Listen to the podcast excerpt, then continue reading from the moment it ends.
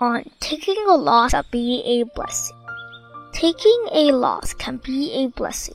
Those who are open-minded choose to step back when facing inappropriate competition for fame and fortune.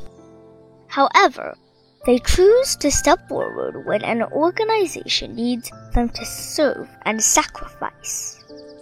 They can do this because their value system is not based upon personal gains, but for higher standards.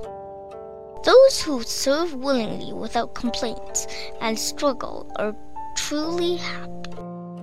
Although they don't ask for blessing, blessings are due to accumulate. Those who are forced to take a loss with a great deal of anger and grudge are not accumulating blessings. They are consuming it.